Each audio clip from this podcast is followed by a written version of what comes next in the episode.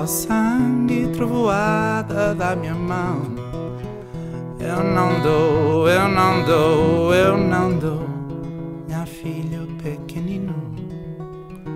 Os gritos aflitos de quem rasgam o coração. E o estrangeiro não entendeu.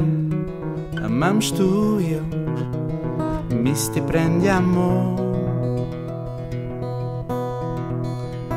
Navissal. No,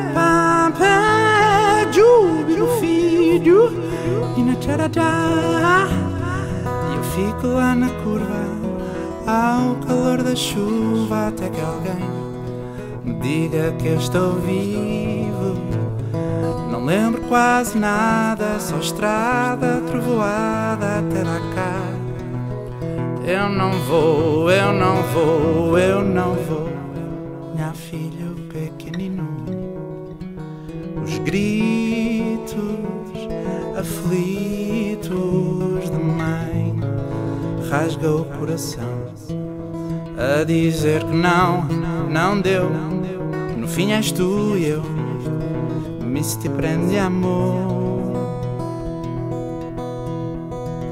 Navissal, não faças mais para a mão, para a maré.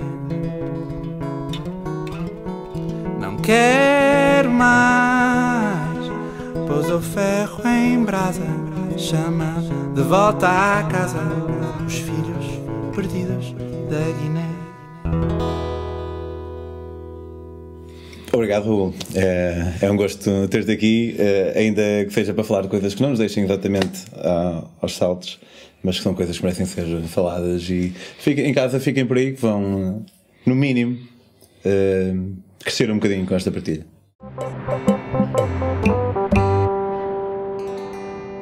Prazer rever-te, Raul. Eh, obrigado por teres, teres vindo mais uma vez eh, como partilhar eh, connosco as tuas histórias. Hum, acho que podíamos, se calhar, como da última vez, eh, começar um bocadinho por falar acerca dessa, dessa música, do que é que ela trata, apesar de pronto, ela ser em português e nós até conseguimos perceber, mas eh, o que é que te levou a, o que é as tuas inspirações para, para escrever? Então, eu tive a emissão na Guiné-Bissau há três meses com os Médicos Sem Fronteiras e eh, enquanto eh, estava no meu trabalho, o nosso trabalho tinha a ver muito com cuidados intensivos, pediátricos e, ne- neonatologia e desnutrição severa, mas enquanto lá estava soube e comecei a ler sobre eh, duas coisas, mutilação genital feminina, que atinge uma prevalência de 40 a 45% na Guiné. E- 40% na Guiné-Bissau. Exatamente. Eu tinha ideia que, que era uma cena mais afeta a, a países do- muçulmanos, por exemplo. Eh, tipo Etiópia, apesar de. Somália, mas Somália, na, na Guiné-Bissau é, é praticado e até por qualquer religião, porque a Guiné-Bissau é até um exemplo de, de harmonia, não só étnico como religioso, e eh, tem representatividade em todas as religiões, eh, o corte ou a mutilação genital feminina.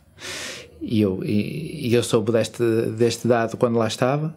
E também do tráfico, tráfico de crianças, que, segundo um relatório da, da, da Unicef islandesa, pode chegar a 200 por mês, sobretudo para o Senegal, para, para Dakar.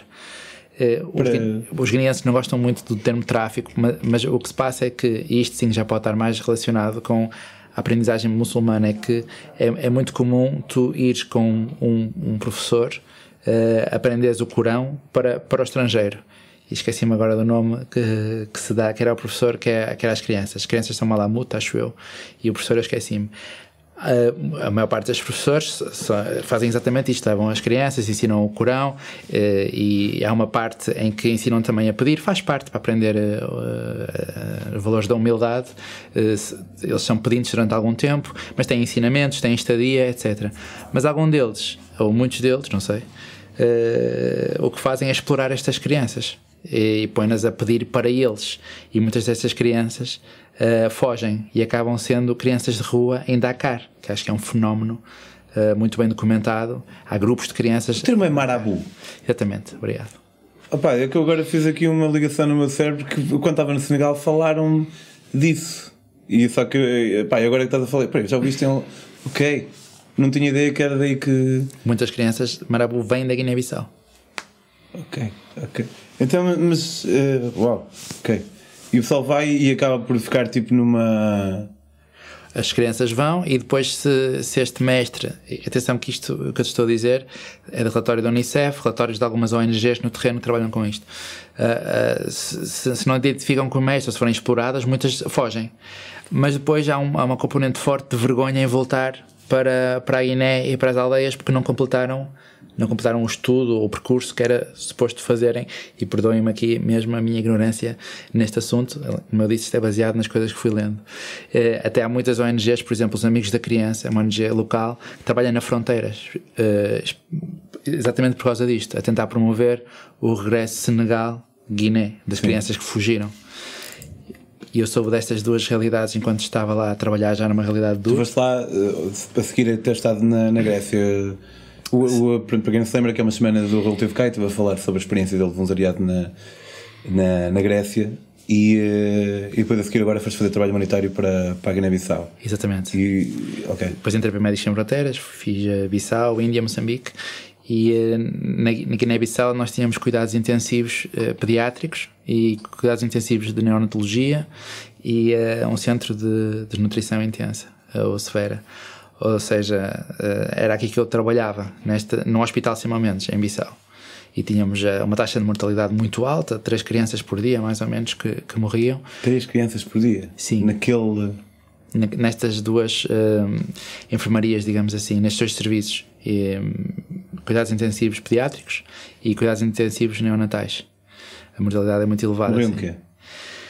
Os. Boa questão.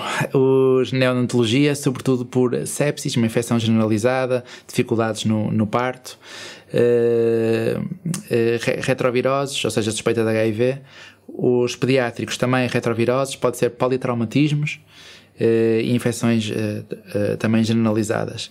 Mas, por exemplo, para, para, te dar um exemplo, a Guiné é para aí o sexto ou sétimo país com a taxa de, de, mortalidade neonatal mais elevada do mundo. Desses seis é o único que não está em conflito, por exemplo. A mortalidade materna também é altíssima. Não faz sentido. Eh, não faz sentido nas nossas cabeças, porque é devido à pobreza. E é uma coisa que se calhar eu gosto de trazer cá em cima, porque também tem muito a ver com o assunto que falamos da outra vez sobre migrantes e uns serem imigrantes económicos, outros serem refugiados que vêm de conflito. Mas a pobreza mata. Ok? Nós tínhamos miúdos que morriam todos queimados na Guiné-Bissau porque as mães trabalham no caju, que a Guiné-Bissau 90% da atividade económica é a exportação de caju.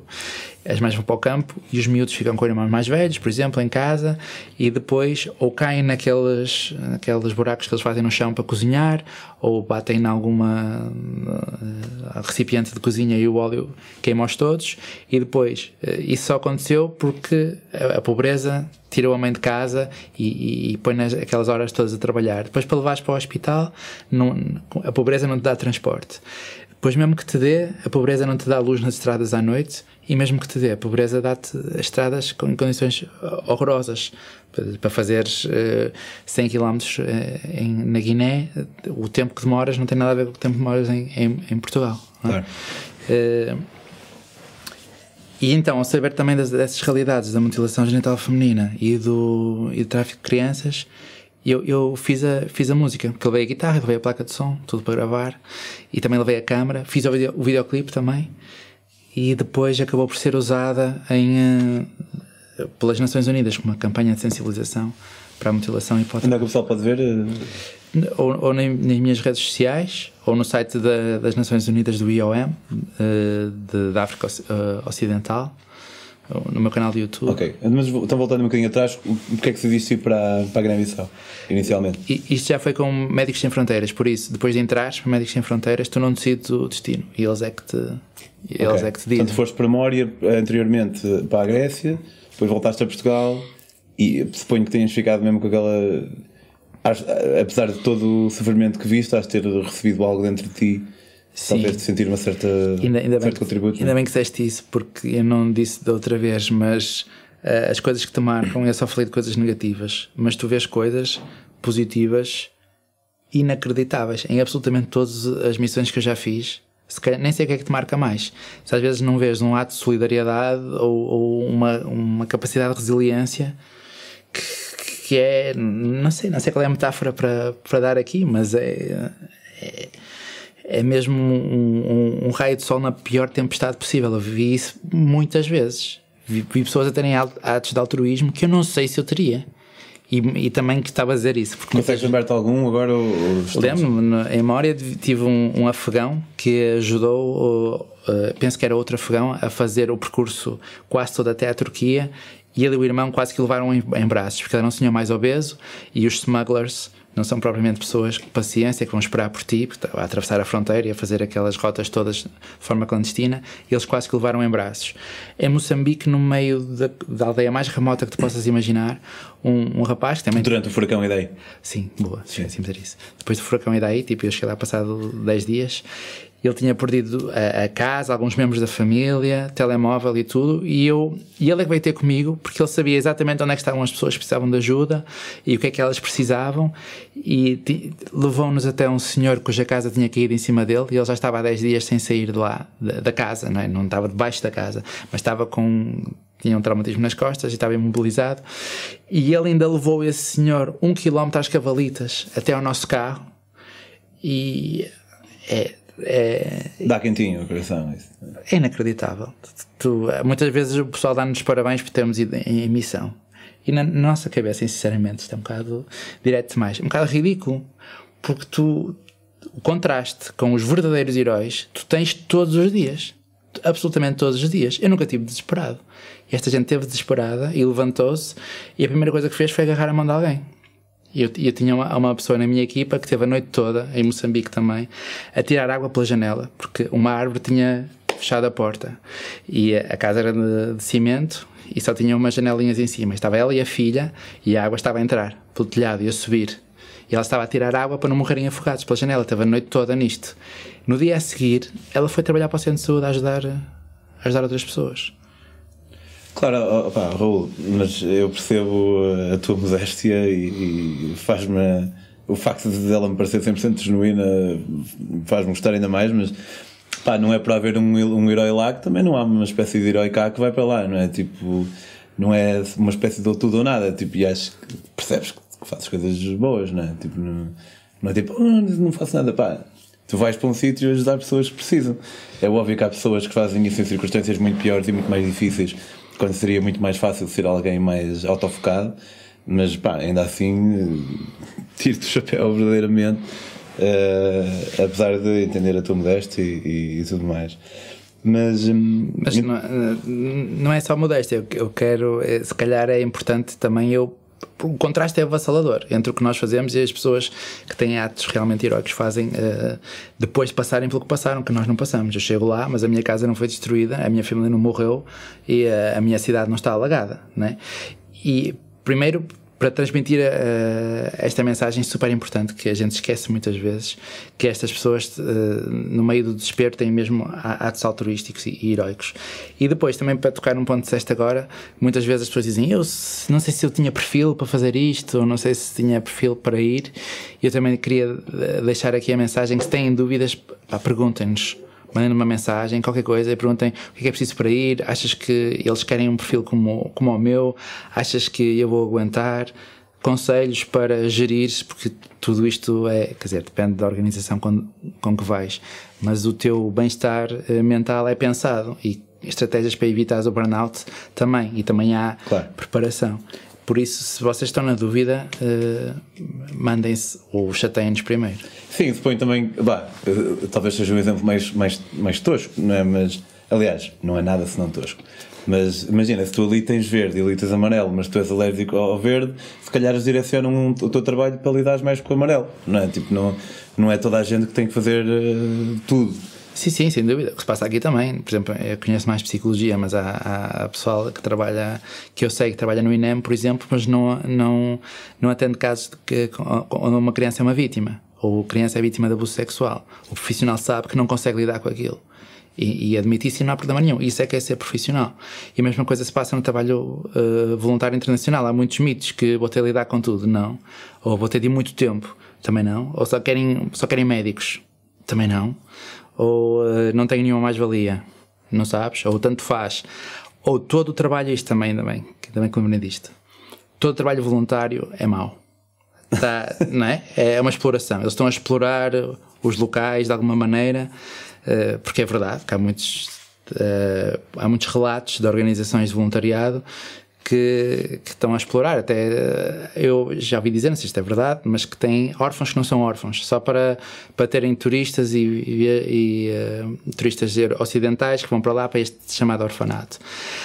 Mas onde é que eu quero chegar? Que isto assim eu sei, sei mais ou menos o que estou a falar. No mundo humanitário é igual. Há trabalho bem feito e há trabalho mal feito. E vocês podem e devem investigar essas organizações, que elas muitas têm mecanismos de transparência e muito óbvios, e, e outras não têm. Por isso nem todo o trabalho é igual. Yeah, não é tipo apesar de, talvez quando estou dizendo um bocado, porque tu inicialmente, como falamos outra vez, um, tu foste ao Google procurar serviço de voluntariado e lá tiveste o teu, uh, fizeste o teu escrutínio e conseguiste encontrar algo que, que te valeu, valeu a pena e, e não, não, suponho eu que não tenha sentido tenha sido explorado, mas pá, eu lembro-me quando estava na, depois de ter tirado o curso de Psicologia, fui para a Noruega fazer um estágio profissional e pá, não, Portugal não abunda, em Portugal não abundam os trabalhos para psicólogo, então estava à procura do que fazer e, um, e procurava voluntariados, pá, mas depois tipo havia voluntariados onde tinha que pagar tipo 2 mil euros por mês, meu. E eu pensei, então, mas eu vou, tenho que pagar, eu tenho que pagar 2 mil euros, que tipo de trabalho é que era? E se calhar era desses de, que estava a dizer em que nem havia órfãos, pá.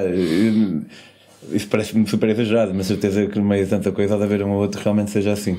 Portanto, yeah, é, acho que é importante realmente ter dito isso, porque às vezes o pessoal pode meter-se numa cena que não só não vai ajudar, como até vai, vai, vai Sim, acabar por ser explorado. E não se fiem em mim com dos órfãos, ok? Foi um relato qualquer que eu ouvi de alguém numa. Investiguem por vocês. Agora, o que eu sei é que, mesmo numa boa organização, aliás, para ser ainda mais específico, uma das minhas tarefas em Moçambique era lidar com as consequências negativas do trabalho humanitário. E passo a explicar. Se tu uh, dás a esta vila e não dás à próxima, as tensões aumentam. Inevitavelmente. Logo quando tu escolhes quem são os beneficiários, estás logo a criar tensão. Apesar da, da melhor avaliação que faças e da experiência que tu tenhas, absolutamente tudo e uh, houve ali uma onda humanitária uh, em Moçambique, não é? E, e algumas pessoas faziam uh, o trabalho de maneira diferente que as outras. A, a tensão acabava sempre por, por subir, ou, ou, pode levar, por exemplo, a alguma a, a falta de iniciativa na tua, na tua própria cura, estar à espera que te entreguem isto ou aquilo. Com isto não estou a dizer que o trabalho humanitário não é útil, podem ter a certeza, e, isto para as pessoas daqui de Portugal, que as contribuições que deram salvaram muitíssimas vidas, que isso nós vimos. Agora, é como tudo, façam a vossa investigação e vejam qual é a organização que vos dá mais garantias. Tratem como se fosse outra coisa qualquer. Há, há pessoas que fazem um melhor trabalho ou pior e, e depois também o tipo de trabalho que é. E eu sinto-me mais à vontade em questão de emergência, acho que tem menos questões éticas, do que em questões de desenvolvimento. E voltamos à Guiné ou voltamos a Mória. Por exemplo, eu acho que em Mória bastava a Comissão Europeia mudar o que se passa lá, que o trabalho humanitário estava todo feito. Aliás, as ONGs estão sempre a dizer isso é uma tensão entre elas, eh, até na busca e salvamento. Eles não querem fazer busca e salvamento, mas se a Europa não faz, eles têm de mandar barcos. Um bocado na Guiné-Bissau, às vezes é um pouco isso. É, eh, tu estás a tentar dar cuidados médicos, mas nunca vais, eh, vais sempre dar à pobreza.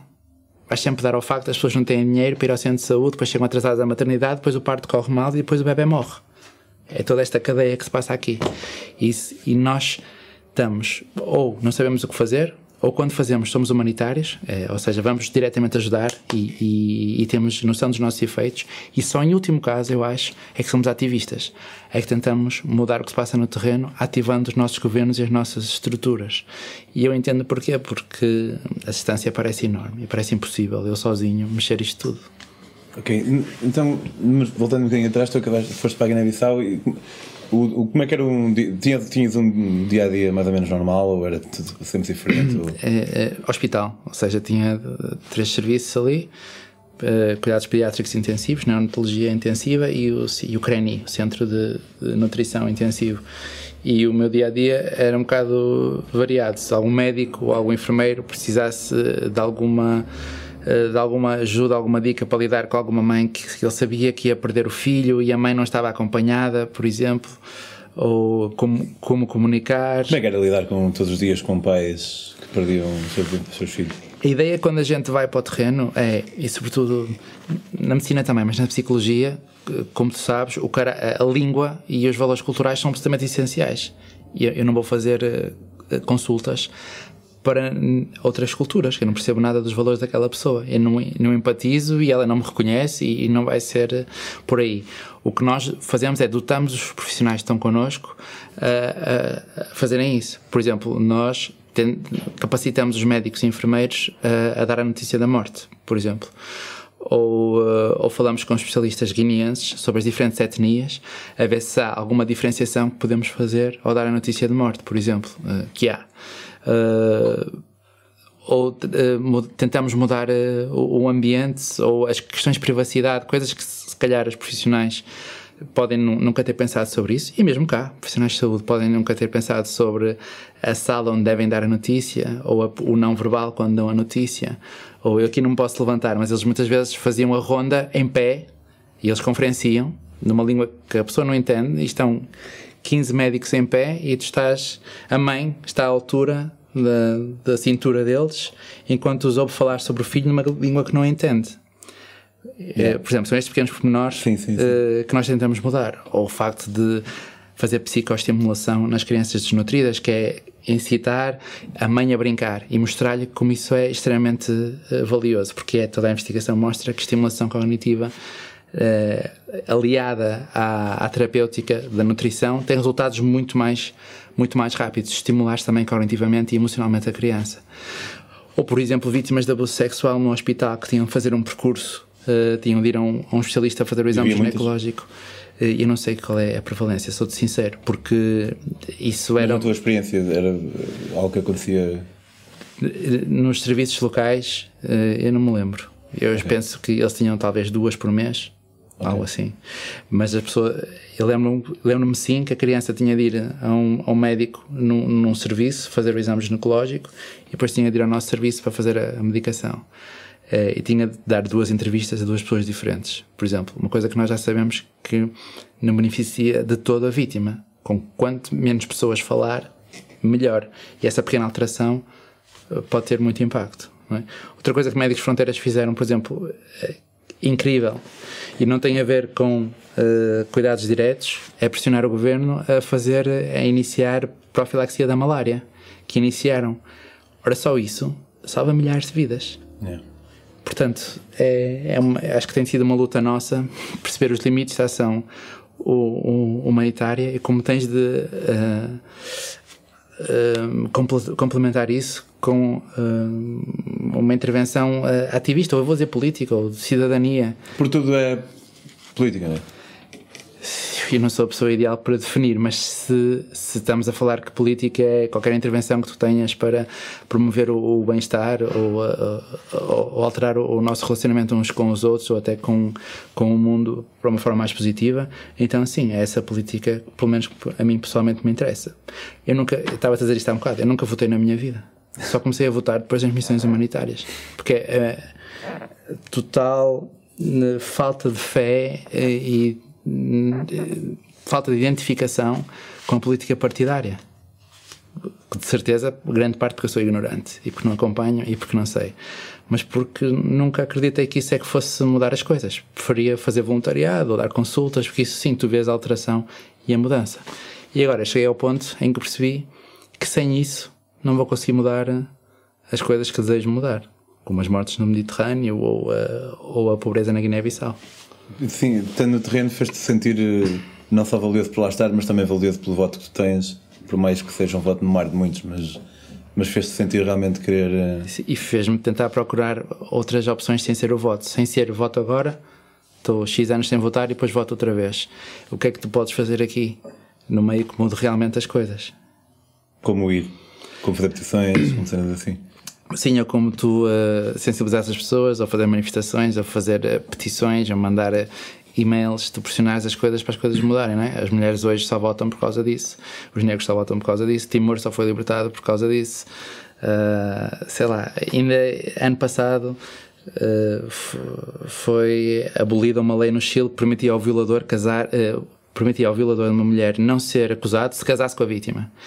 E quem aboliu esta lei foram, foram ativistas que tiveram meses e meses e anos e anos de formas criativas, às vezes chocantes, mas a chamar a atenção para, para o que se passava aqui. Portanto, ainda é uma área nova que, para mim, que é esta questão de como é que a gente muda as coisas sendo cidadãos. Que, e passar a noção que tu podes mudar as coisas que se passam lá fora sem sair daqui.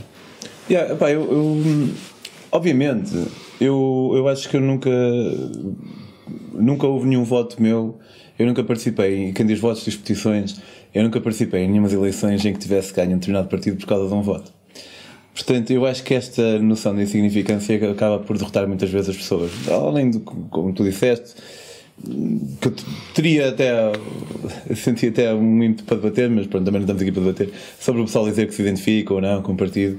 Ehm, geralmente eu digo o pessoal pode ter-se, entre, entre outras coisas, mas pá, eh, para mim pessoalmente eu acho que passa um bocado por nós vermos como uma parte de um organismo muito maior que nós e sem o, sem o nosso voto aquilo funciona na mesma, mas sem o voto entanto de toda a gente, de quem nós somos iguais, não funciona de forma nenhuma. E quem diz o voto, diz a petição, diz tudo.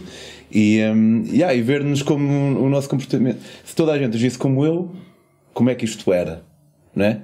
E, e, hum, e acho que isso é que está capaz de nos mobilizar mais um bocadinho, seja em votar, seja em, em ir, porque tu, mesmo indo fisicamente, acabas por ser um no meio de, milhares pelo mundo, espalhados pelo mundo, não é? Mas naquele momento importa para alguém, né, de alguma forma. sim. E pegando nessa linha, queria perguntar-te se, se já sentiste isso ao contrário também, tipo. Já, senti, já te sentiste tipo desadequado, tipo, eu não percebo nada desta merda, mas tipo, não sei o que estou a fazer, não sei até se estou a. Na- Nas, Seja na tua vida, em, de, de missões e coisas assim. Claro, montes de... montes de vezes. Esse é o principal stress antes de ir. É se vou ser útil ou não. Que isso é o que, que é preciso. Se vou ser útil para aquela equipa ou não. Eu já fui para coisas que nunca tinha tido experiência profissional, não é? Eu tive, de estudar, tive de preparar, tive de, de aprender cá e depois aprender lá. E por acaso resultou sempre em resultou sempre numa sensação, que não sei se está correta ou não, de que a minha eficácia foi, foi subindo, por isso que fui ganhando competências para desempenhar eh, aquele papel. Eu nunca tinha, mas e, e é- acho que é muito natural, não é? Tu, tu estás a lidar com coisas que cá às vezes nem sequer existe, eh, cá, não é? Tu vai, eles, vais para o meio do ciclone daí é só as pessoas que trabalham aqui, eh, INEMs e. eh, e agora está a fugir o nome, é que têm mais ou menos esse tipo de experiência, porque Claro. isto é muito complicado. Por isso, sim, sinto-me muitas vezes, não sei se vou ser menino para isto, muitas vezes. E depois vais e acabas por ser. Sim, eh, acho que sim. Eh, aprendes sempre, não é? É claro que é como tudo, conheces pessoas que são, estão muito mais à frente que tu, em todo lado, Ah, mas isso até aqui, não é? Em absolutamente todas as áreas. Pá, e correndo o risco de fazer uma, uma pergunta para a qual possa já saber a resposta, o que é o que, é que te faz voltar sempre? Porque já foste, já disseste Grécia, eh, Guiné, Moçambique, Índia, Venezuela. Venezuela, sim. Eu eh, não sei como é que te dei a dizer isto, mas é como se tu vês uma coisa e depois é impossível tu sentires que ela não- já, já não está lá. É impossível deixares de ver. Não sei explicar, é como se me mostrassem. Explicar bem? É? Como se te puxassem atrás uma cortina e tu, olha, isto está está aqui e é impossível tu voltares a fechar essa cortina, não dá. É impossível. Hum, nós até temos um fenómeno que se chama Reverse Culture Shock, que é quando voltas. ok. Aliás, tu também tens nas viagens, não é só no trabalho humanitário. Uh, sim, mas achei piada porque nunca tinha ouvido esse, esse termo. É choque cultural, mas inverso. Sim, sim, claro. Vens e já não te identificas com algumas coisas. Ou, ou, ou o contraste é avassalador para ti. Que é, eu lembro de chegar, não sei que missão era, e o pessoal estava todo exaltado por causa de uma exposição em Serralves. E ainda outra vez foi por, por causa dos, dos protestos dos, dos, taxistas contra a Uber. Yeah. E o pessoal estava a falar de uma maneira, sabes, exaltada. E eu tinha acabado de chegar a ver três mortes por dia e sentes-te um bocado alienado. ok E não tens, parece que não tens referências, sentes-te um bocado sozinho até. E muitas vezes, quando eu dou entrevistas ou coisas assim, tenho mensagens de pessoas que estiveram em missão e, e que disseram: Olha, sei o que estás a falar e não, e, e não tenho ninguém com quem falar. E no, pelo menos no Porto, temos tentado juntar as pessoas que fizeram um trabalho humanitário porque são alguém que tu conheces que percebe o que tu estás a, que tu estás a falar. Sim, sim. Percebe este contraste, percebe este vazio que às vezes sentes quando, quando, quando, quando cá chegas. Opa, eu que nunca fiz nada do género, sinto isso, pá, mas de uma forma muito mais suave. Isto é, tipo, se eu passo. Pá, imagina, se eu atravesso a África a pedalar e passo por não sei o número de aldeias onde não sequer há nem sequer há água corrente, nem luz e o, e pá, e, ah, e o pessoal é feliz e tudo mais, mas é verdade que o próximo hospital é, pá, é 7 horas para aquele lado. Portanto, isso é uma coisa muito importante, que às vezes as pessoas quando avaliam um modo de estar mais simples, mas o pessoal é feliz, meu, pá, não preciso de muito. Yeah, é verdade que não é preciso muito, mas há cenas, certas cenas que o hospital de ser de longe é algo, é a diferença entre a vida e a morte muitas vezes. E depois volto e, e alguém queixa-se de. pá, porque perdeu o cabo durante um dia, teve cabo durante um dia, teve cabos, passamos para os anos 90, perdeu o mel durante um dia, ou logo o que que seja, e, hum, eu sinto aquele de mais cá dentro, que ainda não, sem passar o filtro, ainda de. opá, cheio de merdas, meu. Só que também não quero ser esse gajo, não é? Porque eu estou a chegar de uma certa. Eu tenho uma.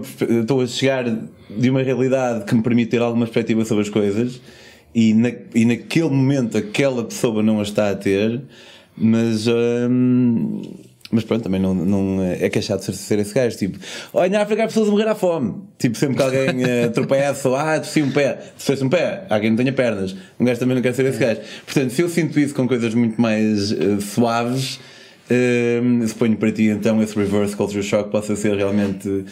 Acho que usaste a palavra avassalador. E, sim, sim, e não... sim, contrário. Eu tenho uma coisa que me protege quando comparo com os médicos, que eu sou psicólogo.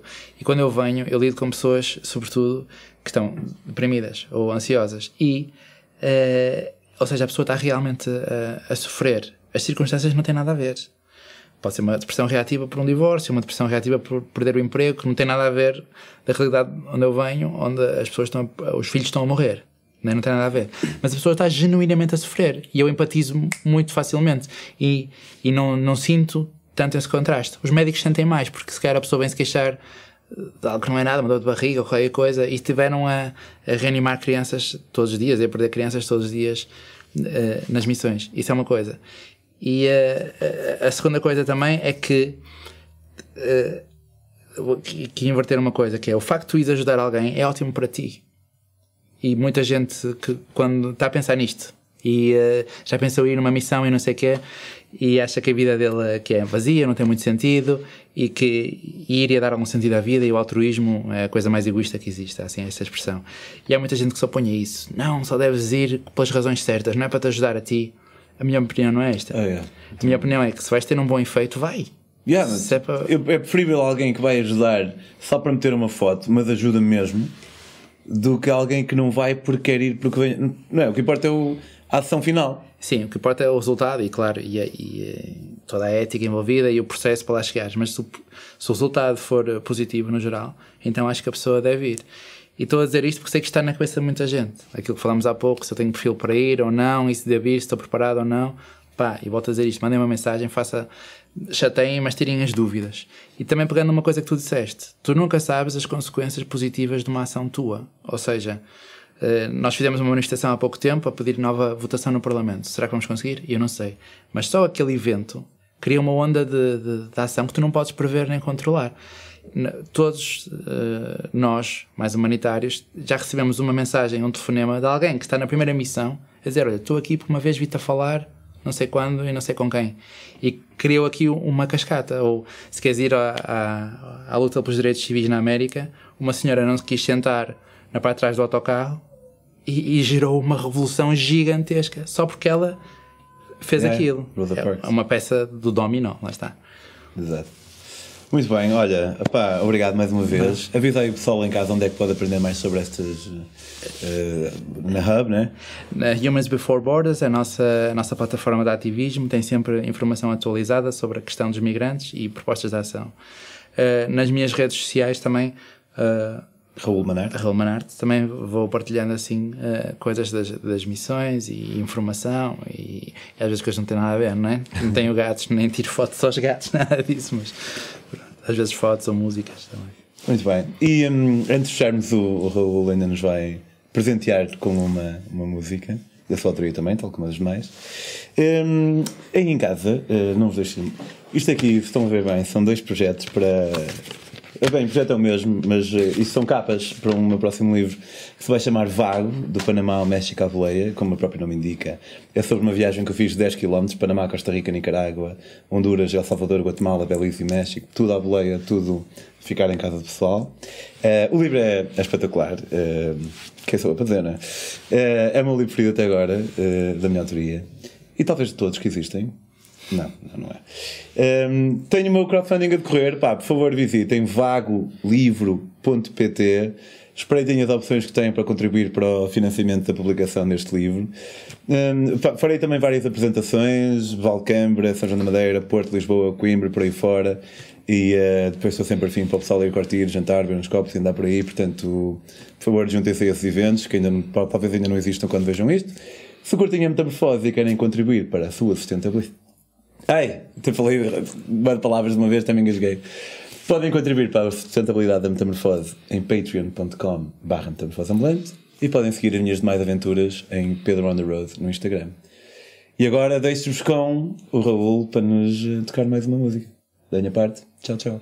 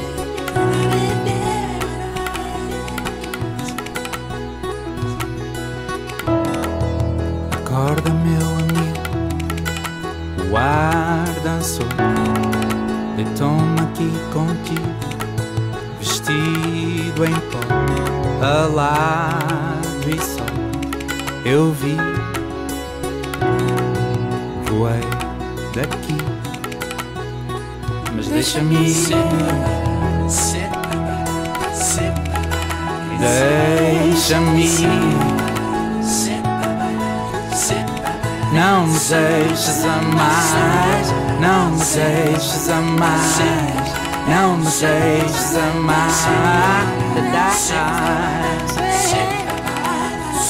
Mas deixa-me ir,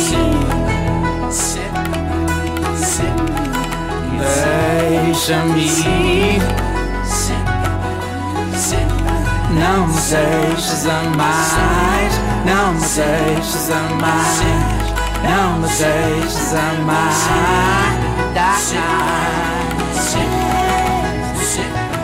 Subo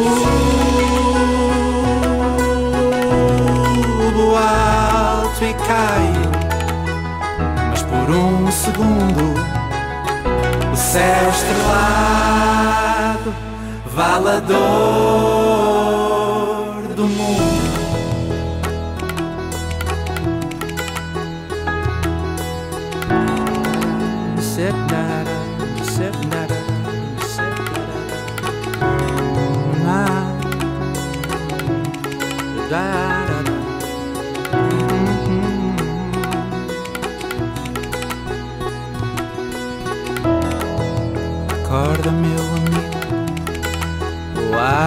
ar dançou, deitou-me aqui contigo, vestido em pó, alado e só eu vi. Voei daqui, mas deixa-me. Deixa-me Não deixes amar Não me deixes amar Não me deixes amar